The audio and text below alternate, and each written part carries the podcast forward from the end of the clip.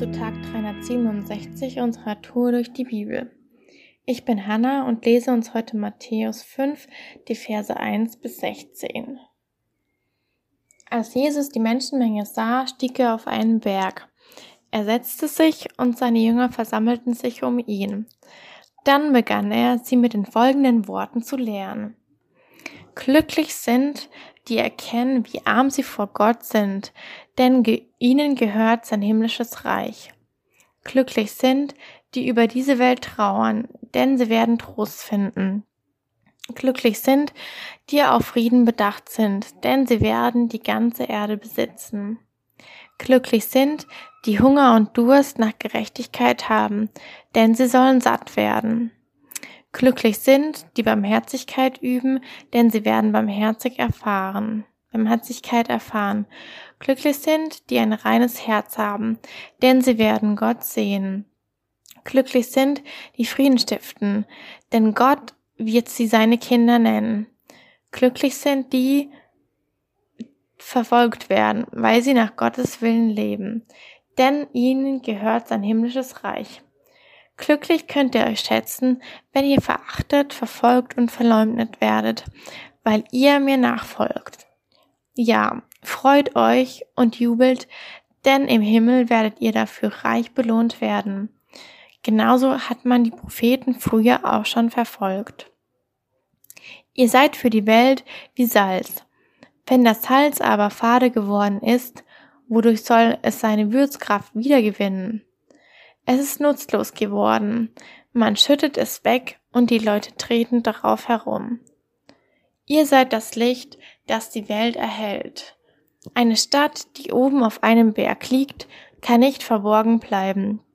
Man zündet ihr auch keine Öllampe an und stellt sie dann unter einen Eimer. Im Gegenteil, man stellt sie auf den Lampenständer, so dass sie allen im Licht, im Haus Licht gibt. Genauso soll euer Licht vor allen Menschen leuchten. Dann werden sie eure guten Taten sehen und euren Vater im Himmel preisen. Wow, das ist echt ein richtig krasses Kapitel und ich glaube, es ist wohl eins der bekanntesten Kapitel im Neuen Testament. Lest voll gern noch die restlichen Verse weiter. Es lohnt sich voll. Jesus erzählt so viel über richtig wichtige Dinge, die relevant sind für dein Leben und für mein Leben. Wie man seinen Mitmenschen begegnen soll und worauf man im Alltag Acht haben soll. In diesem Kapitel geht Jesus auf einen Berg, um Ruhe vor der ganzen Menschenmenge zu haben. Seine Jünger gehen mit und versammeln sich um ihn. Ich find's richtig sympathisch von Jesus, dass er ja Abstand auch mal zu Menschen braucht und dass er Ruhe braucht, um, um nochmal seine ganzen Gedanken fassen zu können und Zeit auch mit den Menschen zu verbringen, die Gott ihm so ans Herz gelegt hat und ähm, mit denen er besondere Zeit verbringen soll. Jesus geht auf den Berg und ich find's voll cool, weil ich lieb's auch auf Berge zu gehen und ja, irgendwo Ruhe zu finden und immer meine ganzen Gedanken zu ordnen und ja, alles, was ich so im Alltag gesehen und gehört habe, irgendwie nochmal zu verarbeiten. Und da ist Jesus für mich immer wieder voll das Vorbild, weil er ja sich auch zurückzieht und versucht nochmal ja Ruhe zu finden. Im ersten Teil geht es um ein richtig spannendes Thema und ein Thema, das betrifft wirklich jeden, denn es geht um das Thema Glück. Ich habe mich gefragt, warum Jesus dieses Thema anspricht. Vielleicht, weil so viele Menschen von überall her aus ganz Israel zu ihm strömen, um ihn zu sehen. Und ich kann mir schon vorstellen, dass diese Leute besonders auf der Suche nach Glück sind und ja, versuchen das Glück auch in Jesus zu finden oder bei Jesus zu finden. Ich weiß es nicht genau, vielleicht ist es auch ein Thema, was die Jünger besonders irgendwie in letzter Zeit anspricht und vielleicht hat Jesus es deswegen auch aufgegriffen. Aber auf jeden Fall ist es Jesus wichtig, drüber zu reden, was Glück ist und was Glück für ihn bedeutet.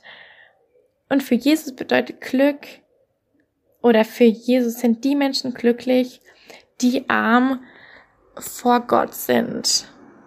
Und die, die über die Welt trauern, für Jesus sind Menschen glücklich, die in Frieden leben und die auf der Suche nach Gerechtigkeit sind. Jesus beschreibt auch die Menschen als glücklich, die barmherzig sind, die ein reines Herz haben und die sich verfolgen lassen, weil sie nach Gottes Willen leben. Bist du glücklich? Und was bedeutet Glück oder glücklich sein für dich? Für mich bedeutet Glück auf jeden Fall, dass ich ja in Frieden leben darf oder es versuche in meinem Alltag wirklich ja Frieden umzusetzen und Menschen in Frieden zu begegnen. Und für mich bedeutet auch Glück, ein reines Herz zu haben oder immer wieder nach dem reinen Herz zu streben, dass Gott, dass Gott sich für mich wünscht. Und für mich ist Glück wirklich auch gerecht zu sein und danach zu streben. Was mir richtig schwer fällt, und zwar Glück darin zu sehen, dass es gut ist, ja, dass Gott sich wünscht oder dass Gott ähm, Glück schenkt, wenn ich verfolgt werde, weil ich nach Gottes Willen lebe. Das fällt mir richtig schwer, das zu glauben oder das in meinem Alltag irgendwie anzunehmen. Und ich weiß nicht genau, in, in Deutschland ist Glaubensfreiheit was ganz Normales. Und deswegen kann ich mir gar nicht vorstellen, wie, wie Gott Glück oder mir Glück schenken möchte in Verfolgung. Was ich aber ganz genau weiß, ist, dass sich Gott Glück für dein Leben wünscht. Und das Coole ist, wenn wir in Gottes Glück leben, dann, dann sind wir auch Licht und Salz für unsere Mitmenschen. Und das steht im zweiten Abschnitt, Abschnitt. Und ganz ehrlich, was gibt es Cooleres, als für andere Licht im Dunkeln zu sein und für andere das Salz in der Suppe zu sein? Das ist doch richtig gut. So viele Menschen feiern doch Salz. genau. Und damit, ja, wir Gott sichtbar machen in unserem Leben, dafür brauchen wir Salz und Licht. Und das will ich heute feiern. Und deshalb ist heute ein guter Tag für einen guten Tag. Lass dein Wort in deinem Alltag praktisch werden.